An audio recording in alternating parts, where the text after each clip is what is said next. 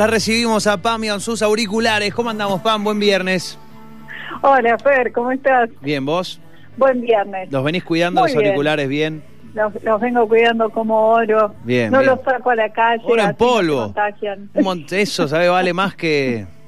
Es un joya nunca taxi, vale más que un auto eso. Claro, exacto. Bueno, ¿cómo va todo? ¿Bien? ¿Cómo fue el bien. la semanita? ¿Bien? Bien, bien, todo perfecto. Este, acá hoy traigo un tema un tanto misterioso. A ver, Oh, si, a ver si nos acompaña la musicalización. Ok. así, Poné una... eh, ¿Por qué? eh, a ver, busca en YouTube, música misteriosa. música misteriosa. Música misteriosa. Así. ¿Querés que susurremos? ¿Es propio del misterio? Susurrar así. Es, es propio del misterio, claro. Hablemos así entonces. Hablemos, susurremos. Porque tema hoy vamos a hablar. Si vos susurrás no se escucha un carajo. es cierto. Así que yo Es susurro. cierto. Yo susurro y vos podés hablar Yo normal. hablo normal. Claro, Bajito, pero normal. exactamente. Cuando Hoy quieras. vamos a hablar Sí. de producciones malditas. Uy, qué cagazo. Tan... ahí, ahí tenía que venir la música. Así como el que cuentos de la cripta. Sí, o, claro. o Castel, así, no nos acompaña. Castillo no nos música. Eh, bueno, producciones malditas, pero eh, onda así engualichada, que se han encontrado con un, con un algún algún trabajo, algo así en el, en el, en el set de producción, algún gallo, viste, medio destartalado. No, bueno, eh, quiero decir que el título lo puse un poco amarillista, pero bueno, a Sos- mí me sos- gana el efecto. al final sos, haces clickbait también Sí, vos. Claro, claro, exacto. Este, a mí me gana mi escepticismo. Eh, Ahí llegó la música misteriosa, escuchá. Ah,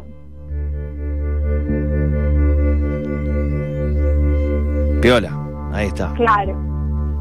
Ahí está, ahí está, ahí vamos entrando en ambiente. Eh, se me ocurrió hablar de esto porque, bueno, a- hace un, par de semanas, por la muerte de Naya Rivera, que es Sí. una de las protagonistas de Glee, se empezó a hablar de la maldición de Glee y esto hacía referencia, bueno, que durante el rodaje de la serie este, también murió de sobredosis eh, Cory Monteith, que hacía de Finn, y después se suicidó Mark Salin, este, que hacía de Noah. Entonces, bueno, como que dijeron, acá hay muchas muchas tragedias, mutra- muchas tragedias, perdón, asociadas a esta producción, entonces debe estar maldita. Sí, bueno, con- lo- los de, con los de Glee fue impresionante, parecía una parecía destino final. van cayendo, sí. Sí, sí. Eh, pero bueno, no, mi intención no era hablar de Glee porque esta no es la primera vez que una producción se considera maldita por tener algunas algunas fatalidades asociadas. Entonces, este bueno, te traigo algunas como para contarte. Ok. Pero no vamos a entrar en eso de se escuchaban ruidos en la producción, se veían cosas raras y O sea, cosas así, porque eso es no, digamos. no chequeable. Claro, eso es no chequeable y la verdad que puede haber pasado, puede haber sido una movida de marketing, así que todo eso decidí dejarlo afuera y vamos a ver algunas cosas que por ahí sí son un poco más interesantes. Vamos a ir desde la más playera a la más interesante según mi, mi criterio. Según vos, está bien. Fuente Pan Belmont. Está muy bien. Obvio. Está muy bien. Eh, bueno, vamos a empezar por, para mí, la más playera, El Exorcista. Ok. Es genial, es Año. genial la película, año 1974. Bien. Eh, ah, la verdad que la, la película, este, a quienes amamos el cine, la amamos, este, pero sí es cierto que dentro de esta maldición hay muchas cosas, sí es cierto, hubo algunas muertes asociadas, o sea, gente que estuvo como asociada a la producción, pero bueno, básicamente eh, todo es muy poco corroborable. Sí hay como dos datitos que me parecen muy interesantes. Uno es que la filmación se retrasó porque hubo un incendio en el set y se quemó todo excepto la habitación de Regan, No. que es donde teóricamente estaba el diablo. Eh, eso me, me parece un datito bastante de color. Y la otra es que la noche del estreno de la película en Roma, el cine donde se estrenó la película estaba muy cerca de una iglesia antigua que tenía una cruz enorme colgada afuera, cuando cerca del horario de la de la película, del estreno de la película, se larga una tormenta terrible y cae un rayo y tiró a la cruz de esta iglesia que quedaba cerca del cine, eh, la despegó de la pared, la tiró a una plaza que había por ahí. Coincidencia, bueno, no sé, lo dejo a su criterio. Eh, y claro, el que quiere encontrar, encuentra, ¿viste? El que quiere encontrarle explicaciones, puede encontrarlo. Claro, eso, eso me pareció por lo menos pintoresco, el dato.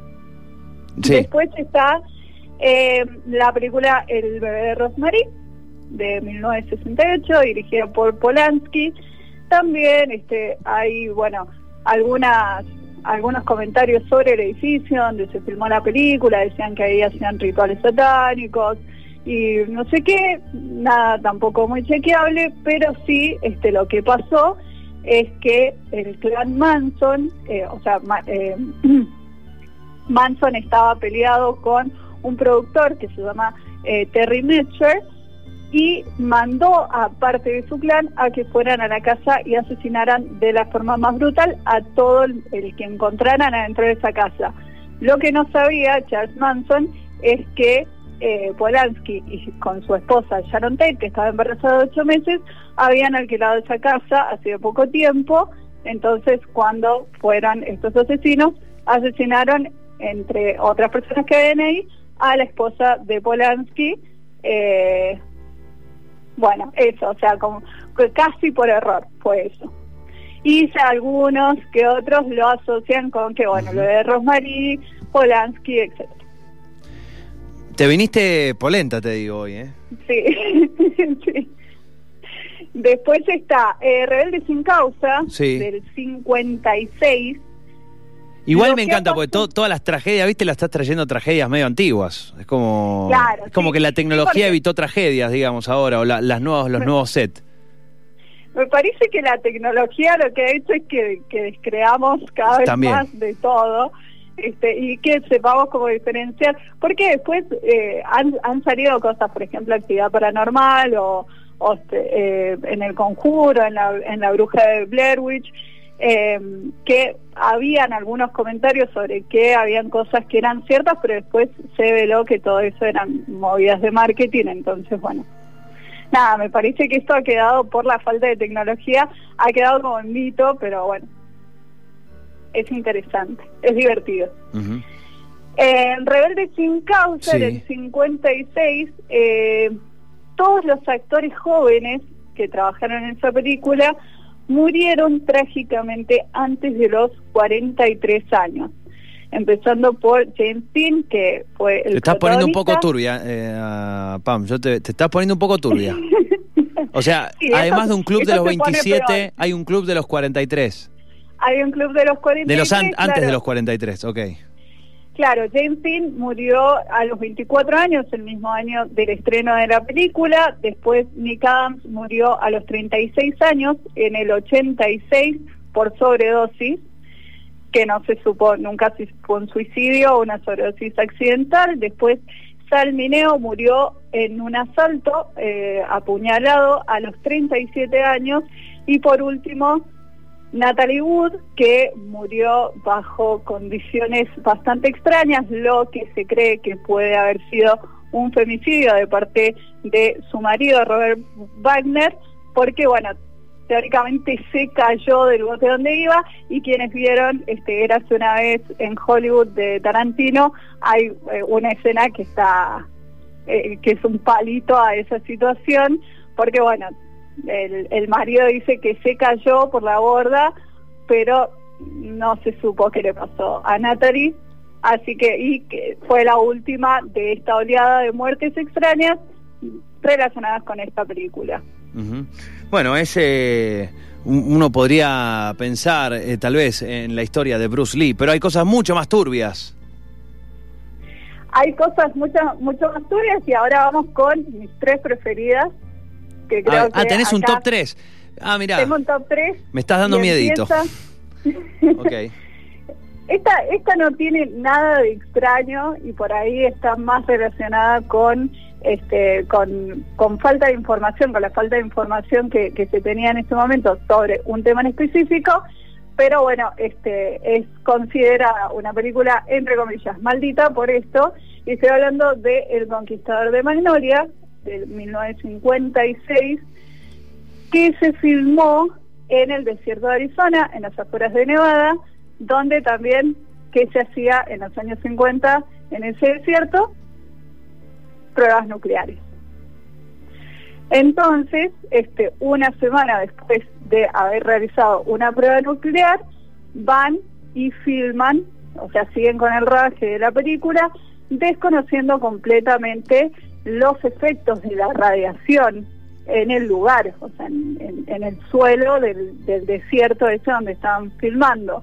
Y como consecuencia de las 220 personas que participaron de la producción, o sea, entre cámaras, actores, extras, este, toda la gente asociada a la producción, más de 150 personas desarrollaron cáncer fulminante. Y eso, eso más que, claro, eso más que una producción maldita fue una mal, el maldito el que eligió ese lugar eh, terrible para filmar. Exacto, sí, sí. Este, entre, entre los fallecidos estuvo John Wayne, que era un actor muy conocido en ese momento, y el productor Howard Hughes, que eh, después de eso, eh, que encima que la película después fue horrible en taquilla, en crítica, en todo, este, fue la última película que produjo hasta el 86, creo que fue el año donde él también murió de cáncer. Básicamente todos desarrollaron cáncer. ¿Qué pasa? En ese momento no se sabía que la radiación podía estar tan asociada al desarrollo de cáncer, así que, bueno, eso pasó, una gran catástrofe. Después hay otra película que se llama Atuk. Eh, te voy a poner una pausa ahí porque me están pasando acá info sobre la maldición, no sabía yo, la maldición de Superman. ¿Estás al tanto de mm. eso? Sí, Sí, es que uno de los de los Superman se murió y el otro, eh, el primero, después el otro, Christopher Reeve, quedó eh, cuadripléjico eh, y hubo algunas otras, algunos otros accidentes en la producción. No sé si quiero seguir hablando. Hay eh, un proyecto de película que nunca llegó a ser película, se llama Tuk, que lo que tiene interesante es que no tenía nada que ver con el terror, era una comedia sobre un esquimal que visitaba Nueva York. ¿Qué pasa? Eh, lo llaman a un actor que se llamaba John Bellucci, firma el contrato, a poco tiempo eh, lo encuentran muerto en su casa de sobredosis, un par de semanas después. Bueno, dicen, listo, se nos murió John Belucci, ya vamos a Sam Gibson. Ah, o sea, no les importó un coño, vamos a otro, hay que eh, filmar. se tiene que filmar la película. Claro, hicieron un, tiempito de duelo, llaman a otro actor, firma, un par de días después se muere en un accidente automovilístico. Dejan pasar otro tiempo, llaman a John Candy, firma el contrato un mes después, eh, perdón, un mes antes de empezar a filmar, se muere un paro cardíaco. Entonces ahí la No, ya está, o sea, no, para un poco la mano. claro, la producción que tenía el libreto dijo, che, a mí me parece que, que ya está, que me voy a dar por vencido, entonces ¿qué hace? Otro productor compra los derechos, eh, se trae el guion y dice, bueno, la verdad que yo no creo en nada de esto, contrata a un actor que era muy famoso en ese tiempo porque salía en Saturday Live Night, este Chris Farley, y firma contrato, mm. meses después se muere de no, Cuatro, cuatro al hilo. Cuatro. Nunca pudieron empezar a filmar esa película. Che, pero nunca pedirles un psicofísico antes, ¿no? Decirle, che, a ver cómo estamos de salud, ¿te haces un psicofísico? Bueno, pero es que igual ninguno, bueno, el del corazón, el del paro cardíaco, pero los otros fueron sobredosis y, y el accidente No, bueno, en el psicofísico, si le estás metiendo a la fafafa, te sale. Sí, bueno, el del accidente fue un, eh, un hecho fortuito, pero, o sea, quiero decir, no, no, no se puede evitar, pero... Mira vos, cuatro al hilo.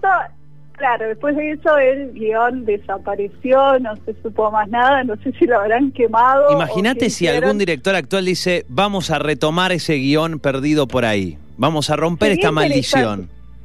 Sería un buen lo que haría marketing. sería do- documentar todo. Sí, tal cual. Si, si alguien dice vamos a grabar esta película, yo me agarro una cámara y empiezo Nadie, a documentar nadie todo. quiere firmar, va a tener que poner una torta de, de guita, pues nadie va a querer agarrar. Exactamente.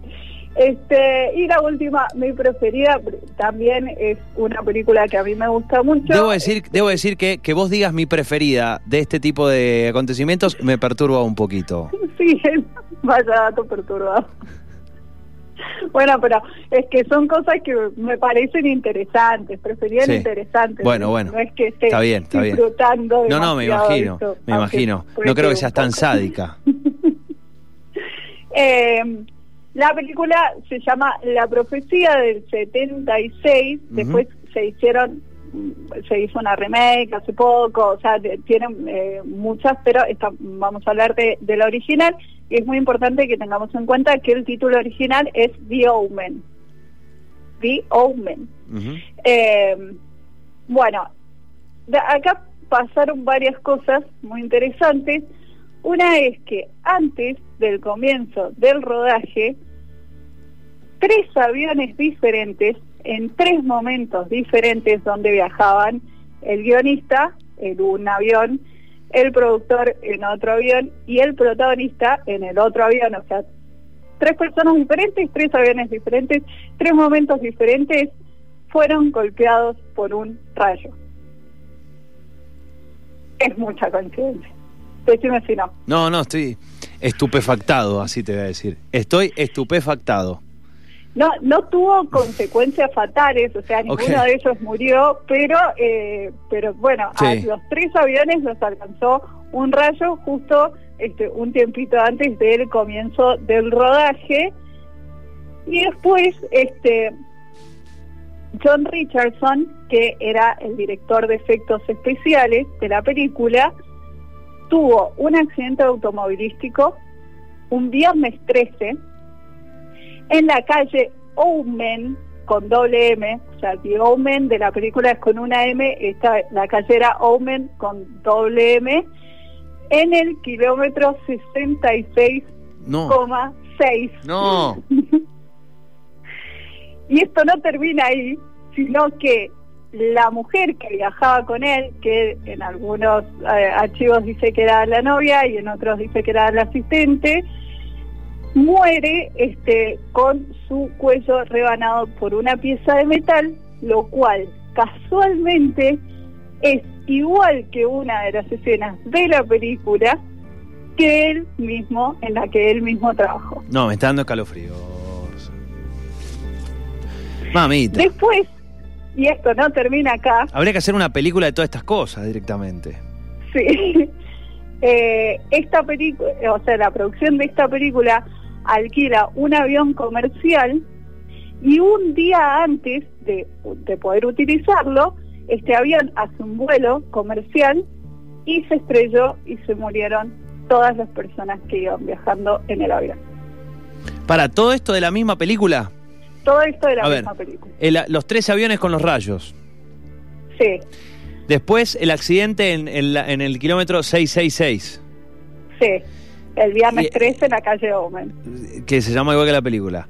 Después Sí. la mujer que termina re- eh, con el cuchillo, eh, con el cuello medio rebanado. Una Sí. escena muy similar a la que sucedía en, una en la película. Y después Claro, un accidente de avión. Donde además de la gente que se murió, la, que, la gente que iba en el avión, también se murió gente porque cayó sobre una sobre una autopista, sobre una ruta y al- alcanzó dos, tres autos que también murieron quienes estaban. Miércoles. Eso. Me dejaste. Sí, fresquito, de heladera nomás. Claro, este, esta- estos datos son este, comprobables, que no es lo mismo que decir, bueno, no, no sé, se movían los cuadros, se caían las No, cosas. no, bueno, sé claro, claro.